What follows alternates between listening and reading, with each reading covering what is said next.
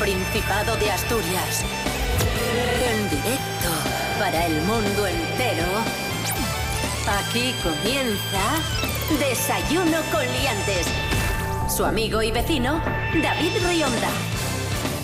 Buenos días Asturias, buenos días asturianos, buenos días asturianas. Esto es Desayuno con Liantes en RPA. Hoy es jueves 30 de enero de 2020, seis y media de la mañana.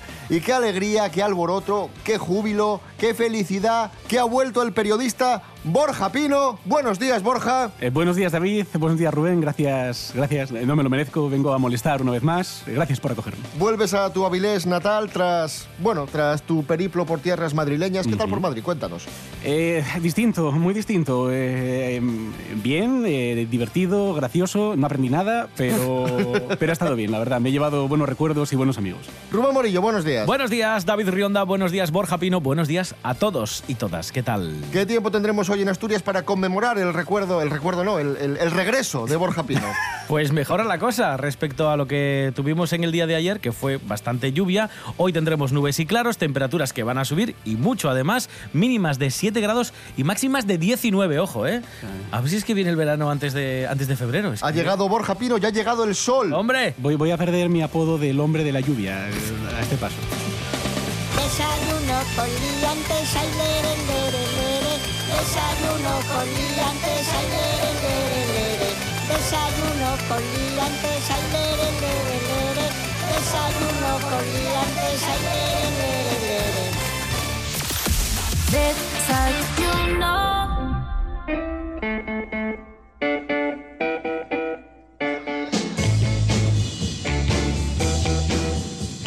Comenzamos, amigos, amigas, y comenzamos en Avilés. Atención porque en Avilés ha tenido lugar un robo importante. Han robado el equipo de música del colegio Marcos del Torniello, que es el colegio de Rubén Morillo, Sí, si, no, tío. si no me equivoco. Sí, sí. Dos niños de 13 años ajenos al centro sustrajeron el equipo de música causando importantes daños. Este robo se produjo a principios de la semana pasada mientras el centro permanecía cerrado y en horario no lectivo. Por suerte han dado con ellos y han recuperado Menos mal. el equipo de música. no. Menos mal. De 300 euros. Equipo de música que tú no sé si llegaste a conocer. No, En tu etapa escolar, sí. será pero, otro. Pero tenían un equipo de música cuidadito. De hecho, eran muy conocidas las fiestas que hacía el Colegio Público Marcos del Torniello frente a los de los colegios de alrededor. Por ejemplo, el Colegio Público Versalles, que siempre estuvieron en el mismo barrio, era como la típica enemistad absurda, porque éramos todos alumnos y luego coincidíamos todos en el instituto. Rivalidad. Pero, pero es verdad que las fiestas del Marcos del Tornillo eran, eran sonadas porque tenían unos equipos de música muy, muy buenos. Yo recuerdo altavoces gigantes de la época, no este que aparece en la fotografía en el diario y que fue el objeto del robo, pero sí que es cierto que al menos equipo de música había cuando yo estudiaba y bueno, además. Es un plus, eso no es, no es algo habitual. Yo fui a la Polinar y el recuerdo que tengo de aquellos altavoces debieron acabar todos en una discoteca 4 porque nosotros no teníamos nada de todo eso.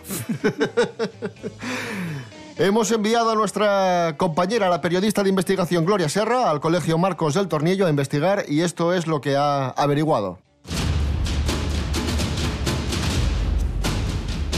El colegio amanece triste, sin música. Un robo ha perturbado la normalidad en el centro. Estamos ante la trama del equipo de música. ¿Qué mafia se esconde detrás?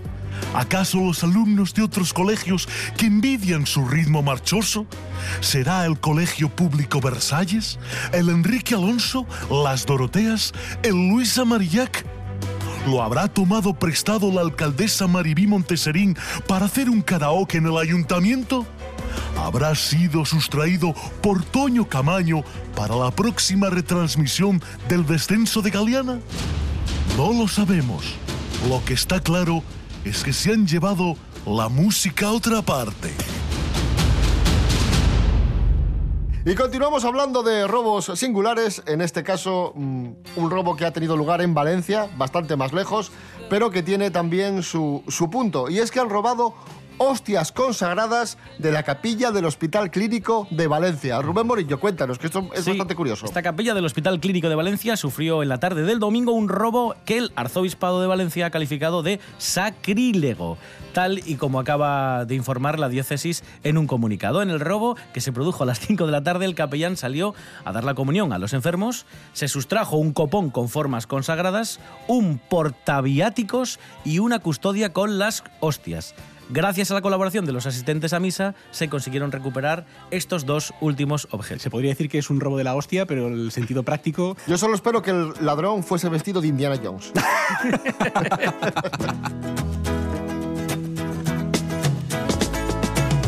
Más actualidad en Desayuno con Liantes. Amigos, amigas, esta primavera tendremos elecciones a la presidencia de la Real Federación Española de Fútbol y se maneja una terna de candidatos que harán que sean unos comicios muy interesantes y muy jugosos. Atención porque esto no es broma. Se habla de Iker Casillas. Bueno, alguien del, del fútbol, ¿no? Se presentará Rubiales, el actual presidente. Vale. Mariano Rajoy. ¿Eh? Se habla de Mariano Rajoy y se habla también de Albert Rivera. Esto no es broma. Ah, ¿Perdón? Está con nosotros uno de los posibles candidatos, Mariano Rajoy. ¿Qué pasará? ¿Qué misterio habrá? Puede ser mi gran noche. Mariano, buenos días. Hola, buenos días. eh, ¿Qué tal? eh, y tal. ¿Cómo surge la idea de, de- de presentarse a, a las elecciones? Bueno, eh, vamos a ver. eh, a mí hay tres cosas. Bueno, hay muchas cosas que me gustan, pero en especial tres. Cuatro. Las chuches me gustan mucho. España me gusta. El fútbol y los puros. Los puros, eh, eh, bueno, pues, me gusta muchísimo. Ya he sido presidente de España. Ahora me falta presidir el fútbol y luego los puros. Y las chuches. Y las chuches, por supuesto. Presidente de chuches, Sí, sí, claro. sí. Bueno, vamos a imaginar que usted se presenta y que consigue ser presidente de la Federación Española de Fútbol. ¿Qué medidas tomará? Pues eh, vamos a ver. eh, si somos sensatos, habrá que hacer lo mismo que hice cuando llegué al gobierno español, que es recortar. Sí. Lo, lo recuerdo, sí. Sí, sí. Vamos a recortar en todo. Por ejemplo, los partidos van a durar media hora y los futbolistas con melena se van a peinar como Dios manda. Ya no se va a jugar un 4-4-2, ahora la táctica será 3-3-1, porque hay que apretarse el cinturón.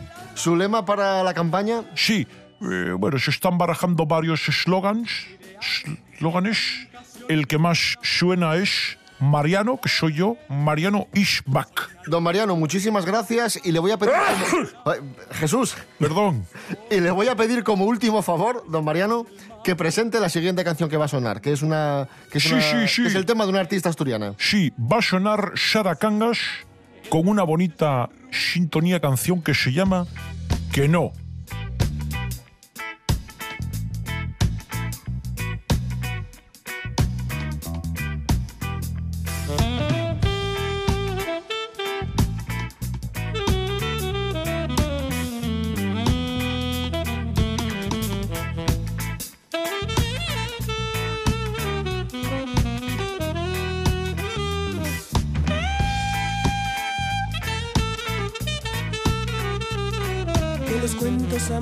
No son solo para niños, que los cuentos amigos también son para quien quiere vivirlos.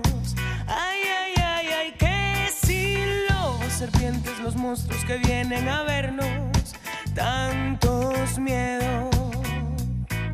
Que no, que la vida es un cuento que mira qué pasa y tú no te das cuenta de ello. Que no, vive y déjate subir al cielo, bailando, soñando,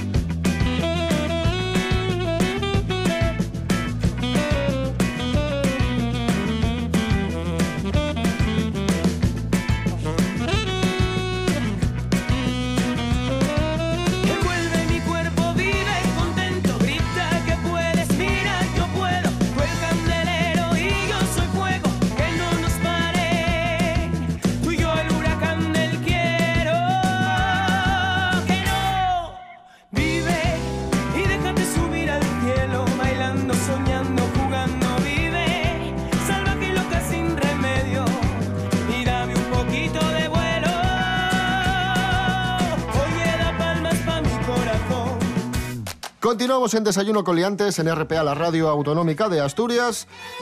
Ya sabéis que, que hace escasos, hace pocos días, falleció uno de los mejores jugadores de baloncesto de todos los tiempos, Kobe Bryant.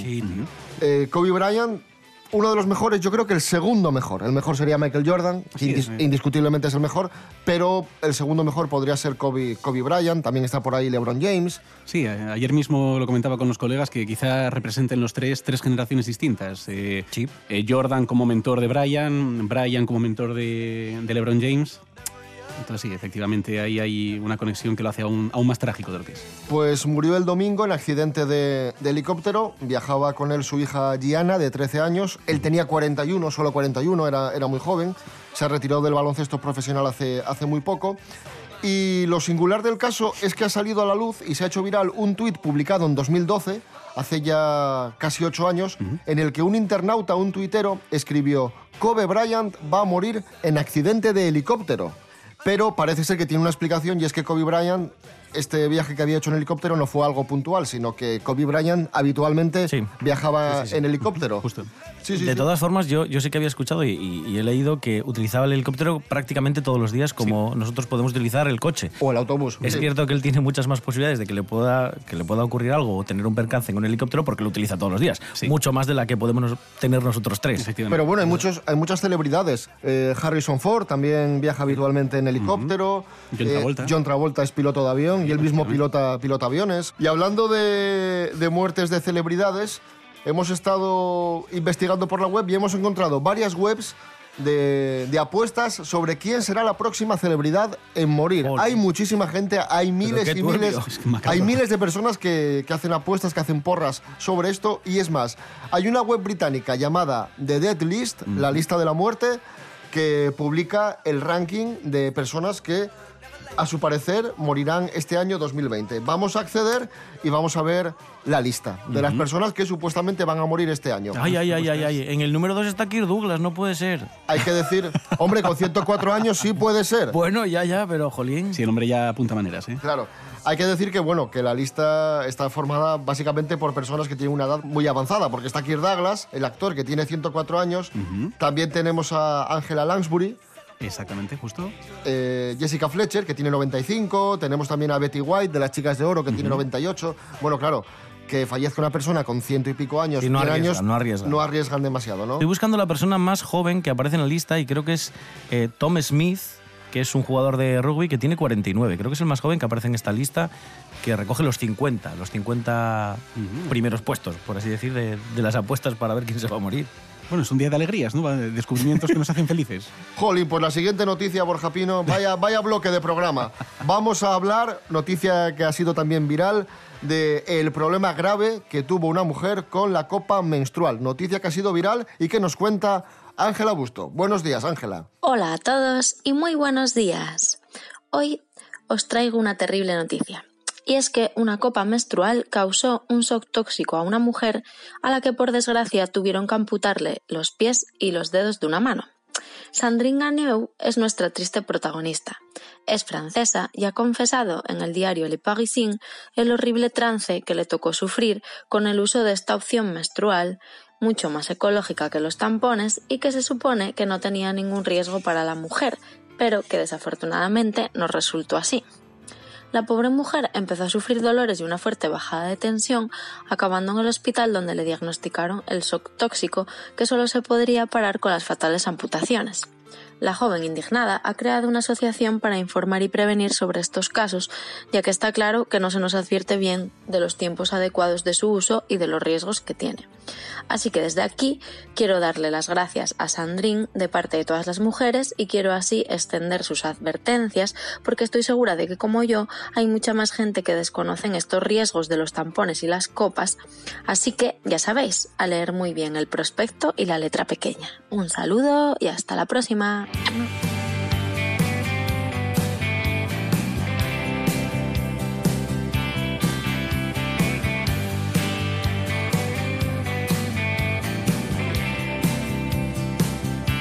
No tenía cortinas, la casa de alquiler que daba a la tienda donde trabajaba. Ella estaba a punto de hacer 16 cuando las pillaba desde mi ventana. Yo solo era un niño,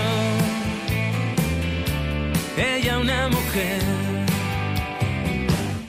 ¿Cómo iba a pedirle que fuera mi amiga? ¿Cómo iba a invitarla a salir a bailar?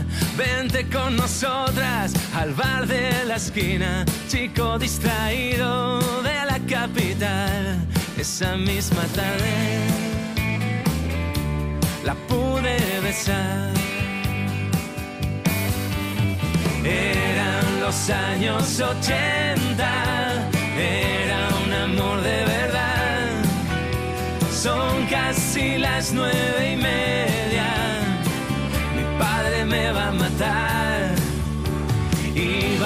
casarme con ella, nunca iba a hacerla llorar.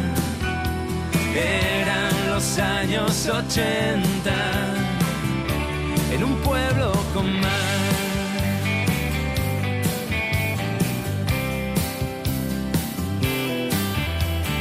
Siete menos cuarto de la mañana, ahí sonaba Fran Juesas y el tema Años 80. Esto es Desayuno Coliantes en RPA, la radio autonómica. Hoy es jueves 30 de enero de 2020. Si os acabáis de levantar, muy buenos días. Cuando alguien tiene todo, siempre pide más. Por eso RPA lo tiene todo. Y a partir de ahora, mucho más. Más información, Se lo contaremos en un momento, pero antes queremos destacar otra noticia relevante más análisis, sino por lo que significan para todas las otras industrias y por lo que significa de Asturias. más deporte, más humor, Espera un segundo que estoy, las, las noticias, estoy leyendo un poco a ver qué ha ocurrido con... porque son muy noticias y mucho noticias. RPA. RPA. Te damos todo y más.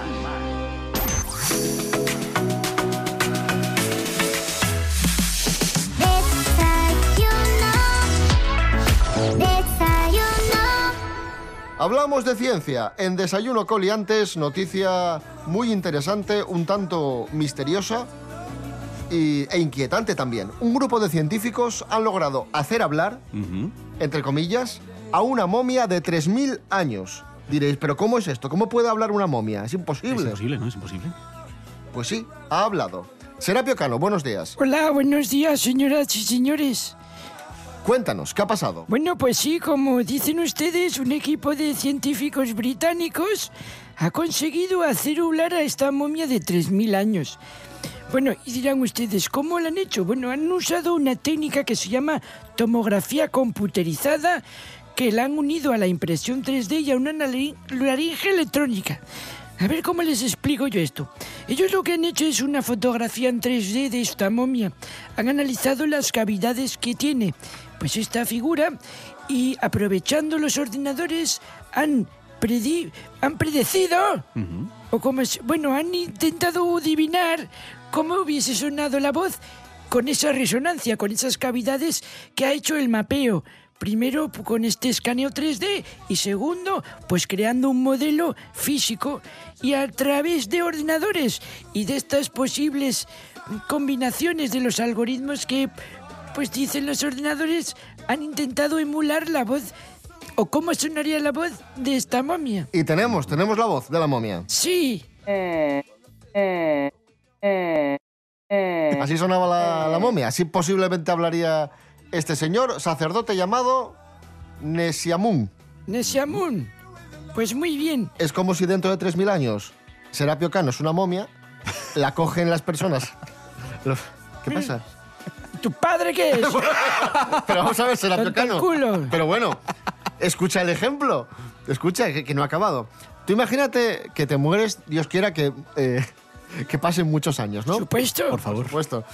Entonces, eh, te, te embalsaman, te conviertes en una momia y las personas que, que vivan dentro de 3.000 años hacen este experimento y sabrán cómo era tu voz. Claro, porque tienen, me pueden medir la laringe, cómo estaban mis cuerdas vocales, ya no, porque es un tejido blando, pero pueden ver cómo son mis cavidades óseas en el cerebro, eh, y crean una laringe artificial, la ponen ahí en lo que vendría a ser mis, mi, mi, mi parte de aquí del cuello. ¿Cómo que la parte de aquí? Y entonces- No, es que la gente no te ve por la radio. Bueno, pues me Es que está estaba señalando la garganta. La garganta y entonces, pues, jolín, pues sonará de una... A ver, ¿ustedes cómo se encuentra una trompeta de hace 20 años o de 2000? Y dice, a ver cómo suena. Pues se emite un ruido por la trompeta y sonaba más o menos así. No como, no como una trompeta de ahora. Pues ahí está la tecnología resolviendo un misterio que no, No, es la el- tecnología no, lo resolví yo.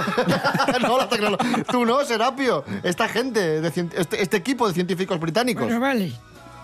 Y la tecnología ha resuelto otro misterio, el misterio de la fuga de Alcatraz. Nuria Mejías, buenos días. Muy buenos días, chicos.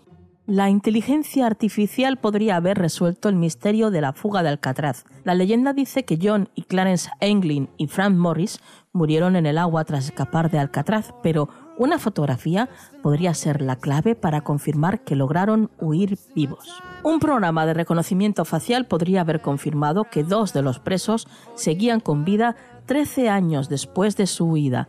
La agencia irlandesa Rodco y expertos en inteligencia artificial de la empresa IdenTV aseguran que han creado un sistema basado en modelos matemáticos capaz de identificar a una persona a través del análisis de múltiples imágenes, asegurando que dos de los presos son los mismos que aparecen en una fotografía tomada en Brasil en 1975. El director creativo de Rodco, Allen Kelly, afirma que hay un pequeño margen de error, pero a menos que se obtengan pruebas de ADN, siempre habrá espacio para el misterio. En caso de que John y Clarence Anglin sigan vivos, tendrían 89 y 88 años respectivamente. Las pruebas habrían confirmado que se escaparon y que llegaron a vivir en Brasil, pero el enigma de qué pasó en realidad nunca saldrá a la luz, al menos de momento. Que tengáis un buen día.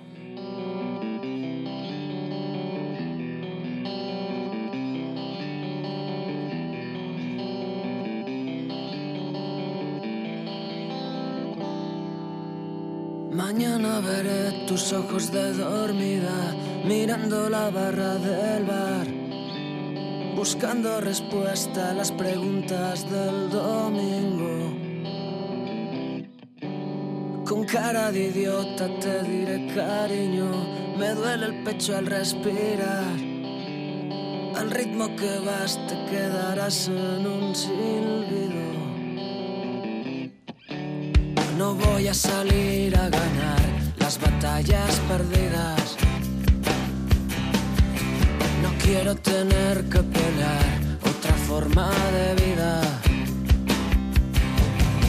Pagando el último taxi con billetes enrollados, tomando la última copa en algún lavabo buscando en sitios oscuros la memoria de tus labios, usando la hoja de ruta de posavasos. Ahí sonaban nuestros amigos Alfredo González y Pablo Moro, el último taxi. Desayuno con liantes en WhatsApp. Tus anécdotas, opiniones y cantarinos en el 644 32 90 11.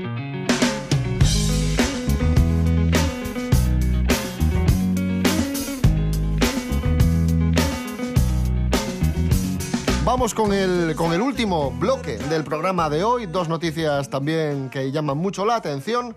Nos vamos a Australia. Una mujer ha muerto atragantada durante una competición, vaya día que llevamos, una competición de, de comer tartas. El campeonato consistía en comer el mayor número de lamingtons, que es un dulce típico de las antípodas, en el menor tiempo posible. Según los primeros informes, eh, la causa de la muerte pudo deberse al atragantamiento con un trozo de, de estos pasteles. Qué raro, ¿no? Porque los pasteles no da la sensación de que son blandinos todos. Sí, esa imagen que dan. No, no es una pieza que uno se imagina que se quede atascada en el Bueno, pero te empapizas. Mi- Mira el bizcocho, por ejemplo. Te empapizas fácil. Sí, aparte es en una competición de comer, supongo que la mujer tendría ahí el buche lleno y aquello no daría para El ansia, el ansia. Totalmente. Sí, sí, sí. La gula. Sí, yo también cuando veo concursos de estos, ya no solo de Ah, que vas a pasteles. concursos. No, ¿Participas no, tú en concursos de, de estos? Pero, pero, ¿qué- pero ¿qué te he Bueno, hecho yo para que me tú- ataques? Tú, lo has dicho. Yo No, cuando voy a he dicho- concursos de No estos- he dicho cuando voy, he dicho cuando veo concursos. Ah, cuando ves. No solo de los que tienen que comer postres a toda leche, sino también hamburguesas y, y filetes y cosas así. Digo, esta gente tiene que pasarlo fatal, no sé. El cuerpo humano tiene, tiene que, no sé, hace- tiene que haber un resorte por el cual diga, ya no más. Ya no más. Por supuesto. Porque engullen directamente. No, desde luego, desde luego.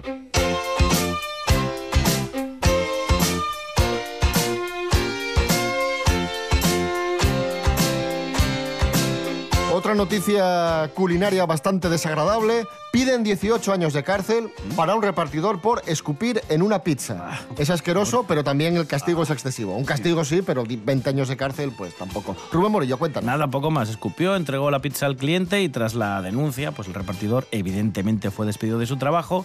Durante la quinta audiencia del juicio, el fiscal solicitó entre dos años y medio y 18 años de prisión sobre la base de dos cargos, que son, uno, poner en peligro la vida o la salud de otras personas alterando los alimentos y dos, degradación de la propiedad. ¿Vale? Esto ha sucedido en Turquía, hay que decir, ¿eh? Sí, que no, no sabe muy- penséis que fue aquí al lado. No sabe muy bien por qué lo hizo, pero, pero bueno, en fin, nada. Algo le diría el cliente. Sí, fácilmente sea por eso. Pero bueno, visto ese detalle, tampoco quizá parezca tan excesiva la pena. Eh, supongamos que este repartidor eh, portase alguna enfermedad contagiosa a través de la saliva, eso Claro, sea tío. un agravante legal. Pero bueno, así a bote pronto, aquí en España hay casos de corrupción que no sufren la misma pena. Por ejemplo. no, no, no, no, no, quiero no- preguntar. no me- no me hagas dar nombres, por favor, no me hagas dar Sí, nombres. sí, lo sé, lo sé.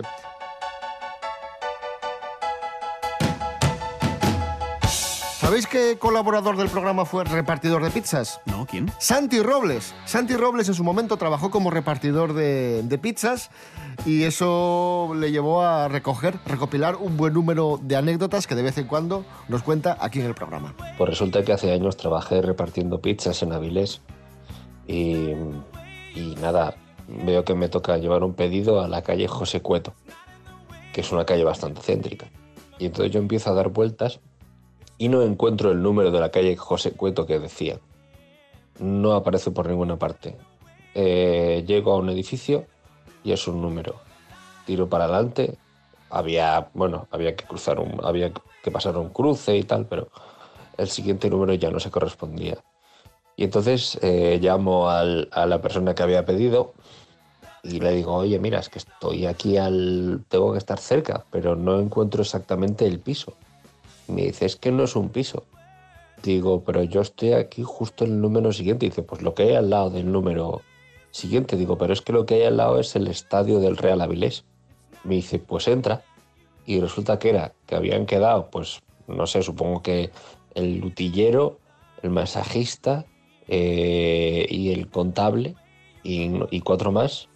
Pa, pues no sé, cuando llegué estaban de chándal. Igual estuvieron echando una pachanga o algo y tal, y pidieron pizza al, al campo del Real Avilés. Y tuve que entrar y tuve que cruzar el césped por en medio, por supuesto sin la moto, para llevarles a hacer a esa gente.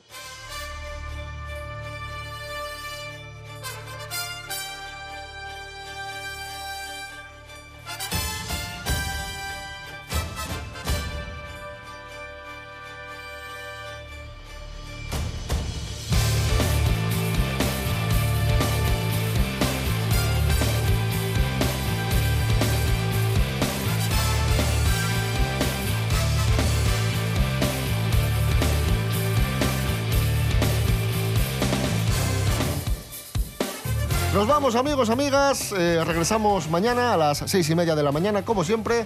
Recordad las direcciones de las redes sociales, Facebook Desayuno Coliante, Coliantes, Instagram Desayuno Coliantes, rtpa.es, Radio a la Carta y desayunocoliantes.com. Rubén Morillo. David Rionda. Hasta mañana. Hasta mañana. Borja Pino, bienvenido de nuevo, un placer. Muchísimas gracias, el placer ha sido mío, gracias a ambos y bueno, espero veros muy pronto de nuevo.